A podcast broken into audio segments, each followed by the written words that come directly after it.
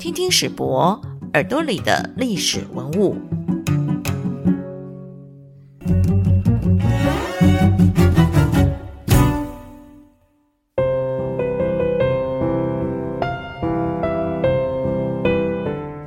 这个我一直到我一九七五到西班牙去念书，那个时候好像呃七一年张怀太子墓这个出土，就挖出那个吕贤的墓，呃，那有一一个壁画，就是打马球的全景，就是两队人在打打马球，证明了这个女子是打马球的动作。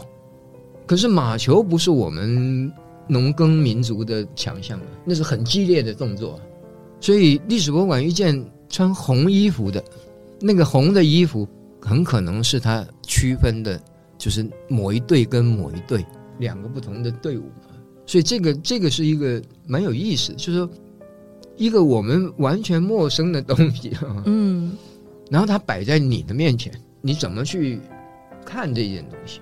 而且我觉得这个就是老师刚才的神秘通关密语。因为我刚才说，老师，我们来测试一下麦克风。他马上说了一个穿红衣的打马球的女子，红衣女子，红衣女子。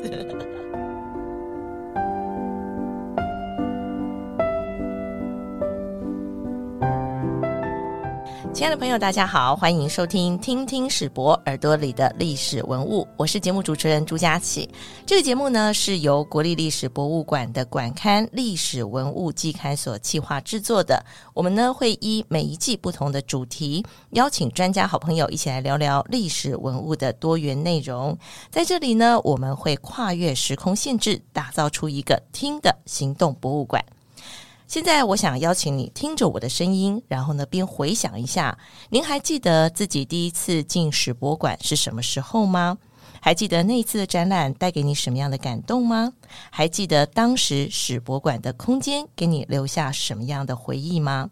我们这一期历史文物的主题呢，就是在史博馆相遇。今天很开心的邀请到的这位来宾呢，他跟史博馆的缘分相当深厚哦。我们先欢迎悠游于设计、教育跟文物世界的。王行宫教授，老师好。诶，大家好，我是王行宫。是，其实呢，我觉得要介绍老师并不容易，因为他的背景非常的多元啊。呃，比如说他呢，在这个设计领域呢，得过非常多的奖项啊。他是一位资深设计师，同时呢，他也是一位教育工作者。那么，另外呢，老师对于历史文物也有非常深入的研究跟热爱。我想先请老师跟我们聊一聊哦，是什么样的一个教育背景，或者是您家庭的这个背景，让你有这样子的兴趣跟嗜好跟研究？嗯，我只能这么看啊，就是呃，我父亲因为是律师，嗯，所以这个我们从小这这家里面的这个管教比较上来讲，可能跟一般的家庭呃稍微有。一点不太一样，那尤其那个年代，就是说，那个小朋友，呃，怕，就是他怕小朋友在外面随便乱讲话了，或者随便跟同学一起出去闹事情啊，怎么样，会会给家里带来一些不方便，所以就，那我不能说是家教森严了哈，就是他不希望我们在外面做这个体力活动，所以都大部分都是蹲在家里面。就最好安静一点，在家里。呃，就变成一些室内的，OK，室内的这个工作，所以就变成说，在室内我们也没什么东西可做，嗯，就大概就是呃阅读，嗯。啊，就是除了课本里面的东西很难很难念了哈，所以不太不太喜欢看课本，嗯，就看一些闲杂的这个杂志啊，什么东西，因为呃，我父亲的背景的关系，所以家里面也有一些。奇奇怪怪的书啊、杂志啊什么可以看的，可以打消时间。所以变成嗯，人人的年纪可能很小，可是阅读的东西很可能已经超过了那个那个年龄。嗯，不不一定，嗯，不一定懂了哈，但是至少。就是你看过了，会留一点这个印象。真的。可是老师，那小朋友基本上呢，家长叫他乖乖的，好啊，OK，好，你可能是因为被限制了，你必须要乖乖的待在家。问题是你怎么选那些书，而且你怎么愿意去读，应该也是跟您自己的兴趣嗜好有关的吧？可能就是接触的时候，嗯因为有的书像课本里面的书，你你会觉得、呃这个压力很大。嗯哼，那尤其我们那个时候念书的历史要念三四千年的历史，所以这个这个看起来不是说厚厚的一本，嗯但是那个课本里面所讲的都是改朝换代的事情。嗯那历史应该不单纯是改朝换代，可是，在历史课本里面要看到一张有意思的图片呐、或者什么东西，基本上是很难嗯很难看到，呃，所以就会对这些事情有兴趣。嗯，那另外当然还有其他的兴趣了，就是呃其他的因素啊，嗯就是嗯，我是东北人，嗯。那我我们家到了台湾以后，这个变成台湾人，嗯。可是生活上，就是我白天去学校的时候，我跟同学在一起，我是台湾人；嗯。回家我就变成东北人。嗯，所以呃，我们在家里面，我们主食是面食，可是在学校的时候是，我们同学都是米食。嗯所以这个米食文化跟面食文化的差异，现在想起来是很可笑了哈。可是那个时候，因为因为那个经验就就是那个样子。比方说，我到小学五六年级，呃，我们准备要要升学考试了，所以中午不让我们回家吃饭，嗯，那就带便当。我的便当永远是面食，就是哎、大概是两个包子在一个一个一个便当盒里面。嗯，那去蒸的时候，反正蒸完了，那个小朋友都会看你的便当有什么 在。对我的结果一打开，两个白白的包子，同学会开玩笑嘛，就跟一般的这个便当都很不一样、啊，全都不一样。所以嗯我的台湾口味是跟人家用包子换便当。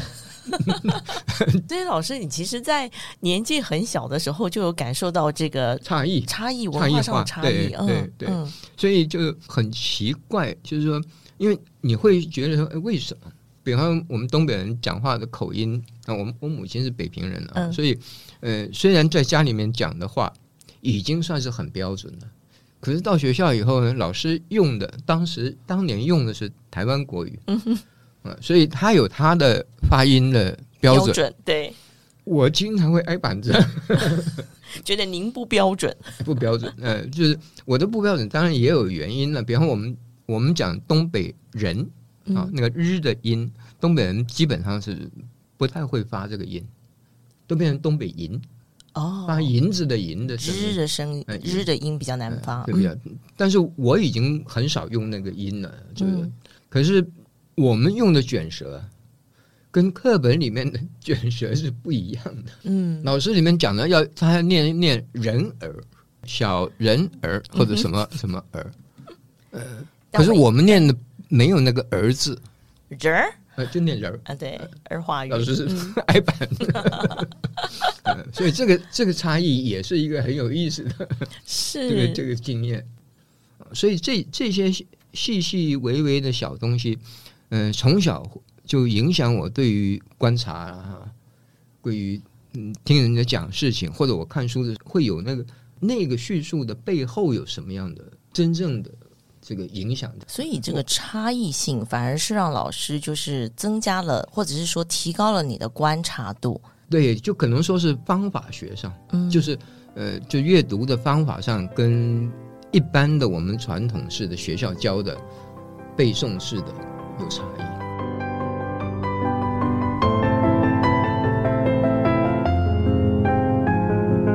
其实我们刚才还没有开录之前呢、跟老师聊了一下，老师提到一个非常有趣的观点哦，就是当我们在观看艺术的时候，呃，很多的时候我们没有办法去读到那个核心，可能是因为生活经验不在那里。所以我觉得连杰刚才老师您跟我们一开始分享的就是你小时候的生活经验，然后你跟学校的同学的那个差异，我相信呢也是当您在观看不同的呃，不论是东西方的艺术或者是文物的这个部分，它呃会有一些比较明显的一个观察的角度的差异。嗯，确实是，嗯就我我我就就已经到这个人生的 末期了，才感觉出来这个这个差异非常的大。就是你接触的时间比较早，或者你接触的角度不一样的是，比方说呃商务商务书局的人人文库里面有有一本小书，薄薄的小书，《大村西癌的中国美术史》啊，小小的一个小一个一个小册子。那本书我在初中的时候就当闲书在看，一直到艺专的时候，我们的老师教我们美工科中国美术呃中国工艺史，教美术科中国美术史，他就把这本书的工艺的部分跟美术的部分拆开，嗯当做教材。也就是说，我初中就已经看得很熟的一本书，它是我们大学的时候的一个教材。如果我初中没有碰到这本书，我在大学的时候，我听的时候一定是很认真在听，因为里面里面讲的东西都没有，就是我们一般的课本里面没有。嗯。可是我已经已经看得很烦了，嗯，就它没有图嘛，嗯。你讲了很多东西没有图，所以就变成说，到台北来念书的时候，大概的呃假日了哈，不是去历史博物馆，嗯。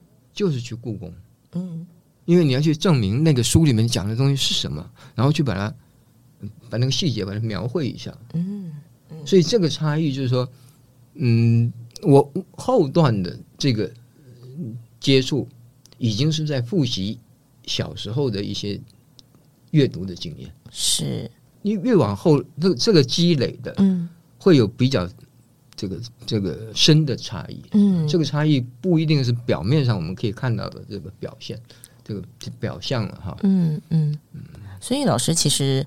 当您在文艺青年的这个阶段 开始到北部来以后，您常常去故宫，常常去古史博物馆啊、这已经成为就是就是很多人去，可能哎，有时候是特别看某一档展览啊，好、或者是像我们现在的文青就是要那个拍照打卡呀。但是那个时候您 呃在去这些地方的时候，算是一个做功课的一个过程，呃，或者是验证您在书上所读的。对做功课是有了哈。嗯像我们就是去宫去故宫的时候，一定是作业里面有某些比较那个图形上嗯。啊，比方陶贴啊，故宫呢很多那个大的顶嘛，所以你去那边很容易就就可以画得出来。嗯。啊。那去历史博物馆因为很近，嗯。所以去历史博物馆的经验会比较频繁。嗯。啊那历史博物馆当年的展品比较少，嗯，而且是集中，就是它都是河南的那一批东西。嗯，就是我是五十六年念艺专嘛，嗯。所以五十六年念艺专一那个历史博物馆好像刚刚那个新新的楼刚刚才完成没好久，所以那个展厅才可以看得出来像个像个博物馆的样子。嗯。可是东西还是很少啊，嗯哼。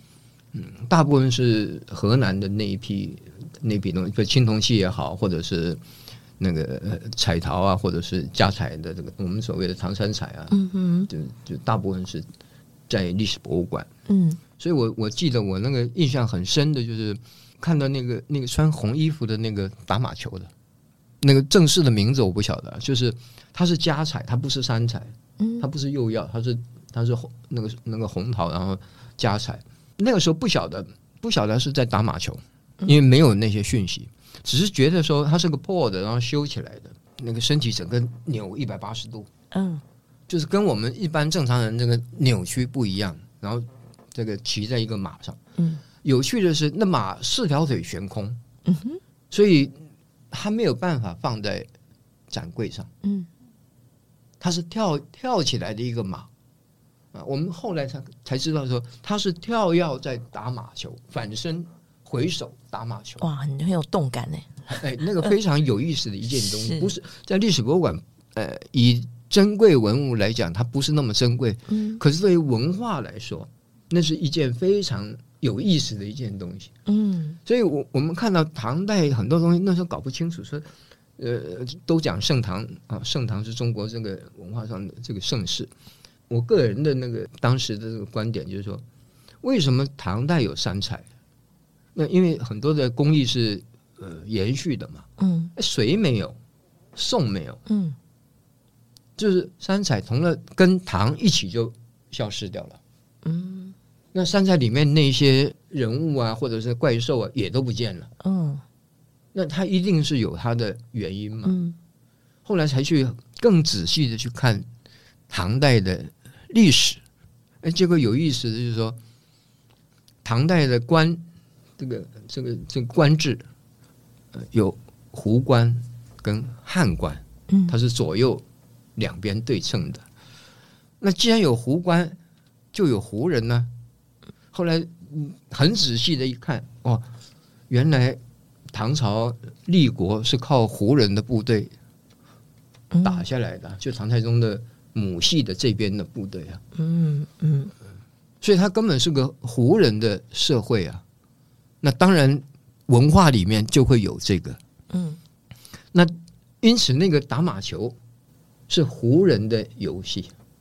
哦这个我一直到我一九七五到西班牙去念书，那个时候好像好像呃七一年张怀太子墓这个出土，就挖出那个吕贤的墓，呃，那有一一个壁画，就是打马球的嗯全景，就是两队人在打打马球，那就证证明了这个女子是打马球的动作。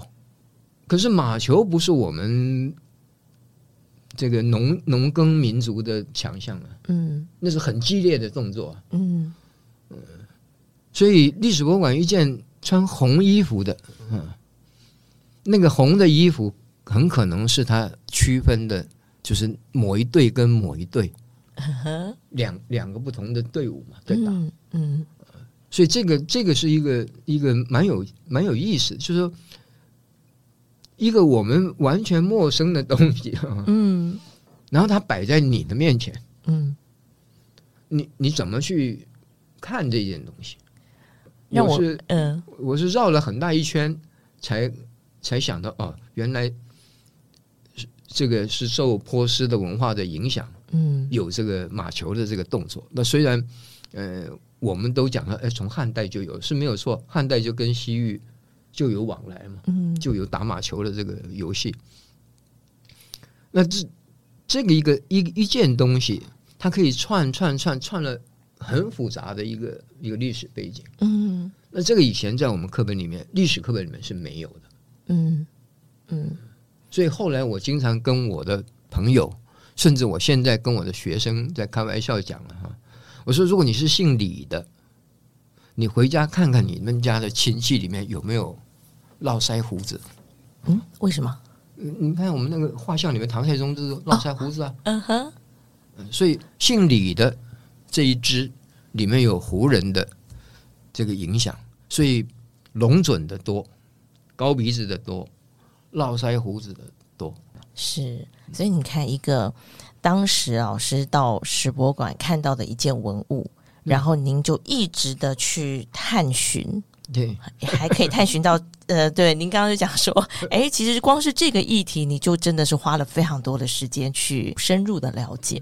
而且我觉得这个就是老师刚才的神秘通关密语，因为我刚才说，老师，我们来测试一下麦克风，他马上说了一个穿红衣的打马球的女子然后我一直想说这是什么东西，解红衣密女子。红衣女子，所以这老师这可以算是老师跟史博第一次的相遇，印象最深的，印象最深，因为我们有的时候不是一个人去会两三个同学去，差不多人就是看一眼就说啊，那个修坏了，装反了，因为整个人是是觉得不正，常扭曲就对了。对，嗯。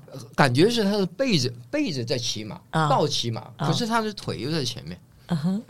后来我们就觉得奇怪，应该不是啊，那那个马是悬空的，嗯，您刚刚讲说，因为跟你所在地比较近嘛，所以你常常去史博馆。对，嗯，那后来呢，就是不但是一个以一个参观者的这个角度跟角色进去，后来呢，也跟史博馆有了一些密切的合作。嗯，因为博物馆以前他们自己都有自己的人力，嗯啊在在在做事情。那在陈康顺馆长，他他以前是文建会第三处的处长，呃那第三处就是负责一些活动，这个展展跟演的活动的，所以他去了史博以后，他他就认为说，光是静态的展出，可能这个要加上一些呃动态的东西，嗯就是怎怎么样让这个静态让更多的人可以看得到，嗯，所以他他来了以后的第一档的展览是正好是胡适百年，嗯胡适百年的展。那胡适的展览，这个以展展场设计的角度来看，是蛮就是比较枯燥，嗯，因为他他不是一个活动的人物对，啊，他是个文人呢，所以嗯，当时大家也都很很头痛。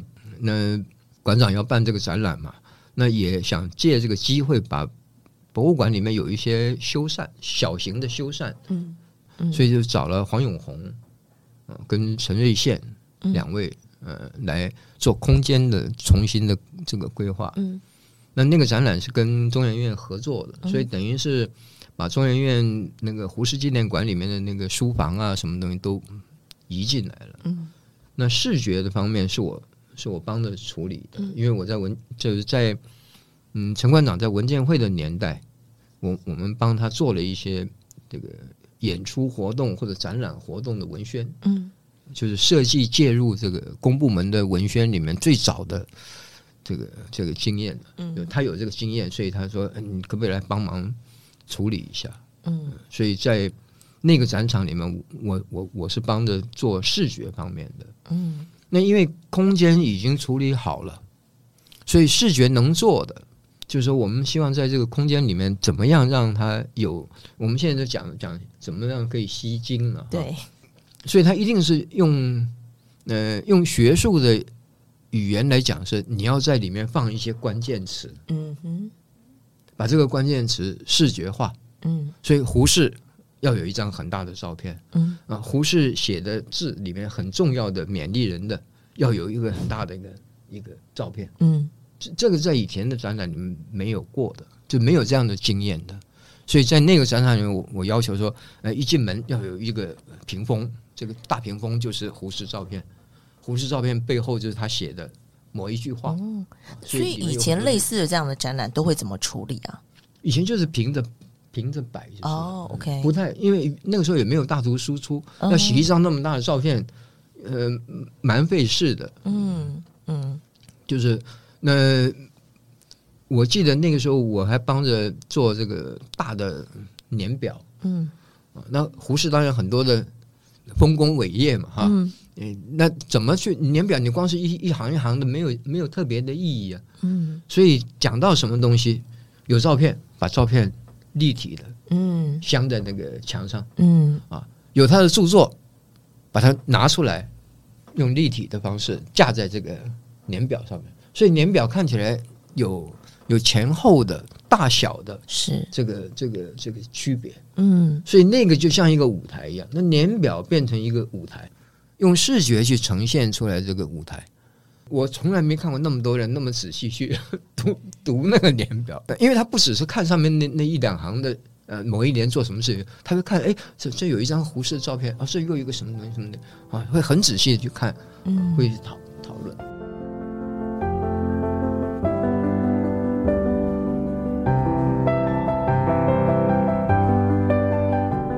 在过去有一个呃跟老师进行过的一个采访的文稿当中，有看到老师提到一句话说：“您认为设计师要读诗？”哈，这件事情我可不可以请老师再多做一点诠释，以及他用在所谓的展场设计或者是在这个博物馆、美术馆里头的设计，这句话它有没有更具体的一种诠释方式？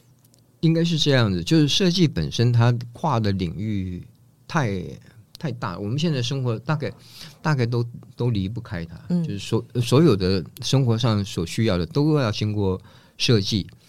那我个人比较就是比较偏做译文类的，嗯就是比较静态的啦，就编杂志啊，或者是这一类的东西。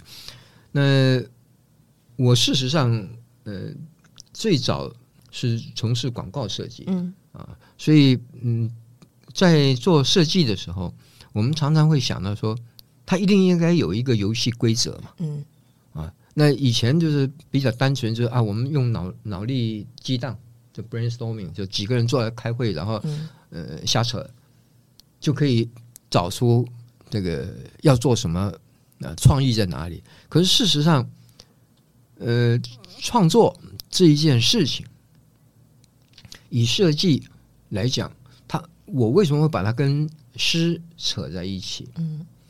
就是因为我小时候念书的时候，长篇大论我不太喜欢看，嗯。但是很喜欢读诗，不管是古诗或者现现在人写的诗，嗯。因为第一个它的字很少，嗯。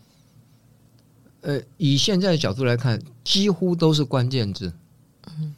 他把关键字组在一起以后，你自己去领会，所以每个人对于诗的解读是不一样的。嗯哼那这个就跟那个魏晋南北朝当时的这个这个诗学里面所提到的是那个一样，嗯就是赋比兴。嗯赋的手法就是直白，嗯，你直白就要讲的很清楚，很清楚，让人家看了以后完全没有其他的考虑。嗯，这个赋，比兴就是隐喻，就是让人家读了以后还有还要回回味。嗯比是比赛的比，兴是复兴复兴的兴啊，复比兴这三个三个字就是从作诗的法则。嗯啊，诗只有这两个，那这个套在设计里面，也就只有这两个规则，嗯就是你用的是直白的，让人家看的这个，就要很残酷的让他一眼看到底。嗯如果你不是用这个办法，你用别的办法，你就要让那个读者或者看这个东西的人有回味，自己有参与的嗯这样。嗯如果你自己没有，你没有让读者去参与，呃你讲的又白，呃又有点隐喻，什么东西，嗯他看过就就过去了，嗯不会不会停在那个地方。嗯所以做设计来讲，呃，它跟诗是一样的，它不是写小说，嗯你就用关键字啊、用一些有意思的东西、有趣的东西，让读的人、看的人自己去串去串联起来。嗯，哇哦，哎，这个跟展场的设计的概念真的非常的贴近哦。呃，展场是这样子，我们现在所有的，尤其是文物的展场，嗯它出现的每一件文物嗯，都是所谓的关键字。对，那我们的训练里面如果没有没有这个训练，就是没有叙事、叙事法、叙事逻辑的这个训练的时候，你看到的就不是关键字，是独立的东西，嗯嗯你就串不起来。你看的是每一个独立的东西，它事实上，因为它文物就是一个这个啊，一个那个，一个铜跟一个什么东西，它聚在一起以后会有什么样的嗯。作用？嗯，所以那个怎么样去把它表达出来啊？比方我刚刚提到那最简单的胡适，他没有，他展场里没有什么东西啊。对，嗯我的印象最深的就是他那一把他用过的笔，跟他一个眼镜，嗯可是摆在那里没有人看，嗯因为他都长得跟别人一样。嗯嗯 嗯，就是他人不在了，剩的除了他的著作以外，那个遗物就是这些东西。啊，张大千还有一堆很漂亮的笔，大笔小笔，你还可以呃，还可以吸引人。是我终于可以了解为什么有很多老师的学生都说哦，在这个设计的路上受到老师的启发很多 哈。所以呢，未来我们在看展览的时候，就脑中一直想到赋比兴，赋比兴，然后看一下 这个展场给你什么样的启发。呃，我们今天既然谈到了老师第一次跟史博馆相遇的经验，那我们呢再回头过来看看，当我们这个空间要重新开幕的时候，我们当然也非常的欢迎我们的听众朋友呢再次踏入这个空间。所以老师可不可以给我们一点建议，就是未来我们在踏入这个空间的时候，我们可以怎么样好好的来感受一下这个展览？我我个人是觉得了哈，就是历史博物馆，因为它本来空间就就不够大，那修缮过以后，我相信那个空间不会增加多少出来。嗯，因为它本本身的限制了。对它限制很大，呃因为现在的展览跟以前的展览，或者是跟历史博物馆所收藏的这个东西中间会有有一些不一样的经营方式了。嗯哼，那以历史博物馆的角度来看，它应该还会要有一个传，就是它常我们所谓的常设展，嗯就是它重要展品啊，经常替换或者什么样，会有一个这样的一个空间，然后会有一个特展，就是特殊的展览。嗯，这个特殊展览，不管是因为它一定是多功能的，对，嗯，所以它的橱柜或或者是有没有，它一定是活动的。嗯那另外就是我们可能会遭遇到的，就是新的展览呈现的方式嗯，啊，因为最近几个月 AI 很夯啊。是，那我的学生他们、呃作业不做，玩 AI，嗯，他他跟我讲，他老师 AI 这两个月啊，已经好几代了，一直在跟他聊天哦，很快。是不是他们？他们他有的是聊天，他有的是做做就帮他做作业啊。听闻线，对对 对，听闻线已经到第四代了，又更，强大了，很快很快，而且呃，就依了他们经验，就是你喂他什么东西，嗯。他给你的东西，就你喂的东西越周详，他给的会越有意思。所以我我我我从这个里面，我就想说，诶，那那个穿红衣服的 打马球的女子会复活起来，哎，因为不难，是。东西在，他只要三 D 扫描啊，把这个打马球女子三 D 扫描以后，把张怀太子墓里面那张壁画，那是脚本，然后加上波斯人，就是中亚的人现在还在打马球的影片，嗯。这三个东西把它集合到一起去，我们就可以复原那个红衣女子打马球的动作。嗯。那这个很可能是让这一个展品，就是这个，呃，人家不一定还有记记忆的这个展品，会变成在那个空间里面会就很活跃的一个一个一个展品啊。那当然，其他的东西也都可以有新的诠释的方式。嗯我想历史博物馆的空间不是很大，它如果能够有一个跟更年轻的世代，嗯就是 AI 的这个世代的人来阅读啊，来来沟通的时候，它可能是一个很有意思的一个一个经营的方式了。嗯，那，其他的当当然每一个展览，尤其特殊的展览等等等，他们的呃利用那个空间可能会跟以往的这个利用的方式会会有很大的这个出入。对，其实哦，我想老师最后呢也帮我们做了一个期待跟想象了。那也许呢，未来真的在史博馆会有一个红衣女子复活了 啊，不是 打马球，打马球，打马球啊复活打马球的这样的一个展览。但是的确，我想现在 AI 的时代啦，这个所有的展览呃以及空间的设计都会跟过往的呃博物馆、美术馆的空间会不太一样了。那今天呢，也非常的谢谢老师跟我们分享了您与史博馆的这个相遇的故事。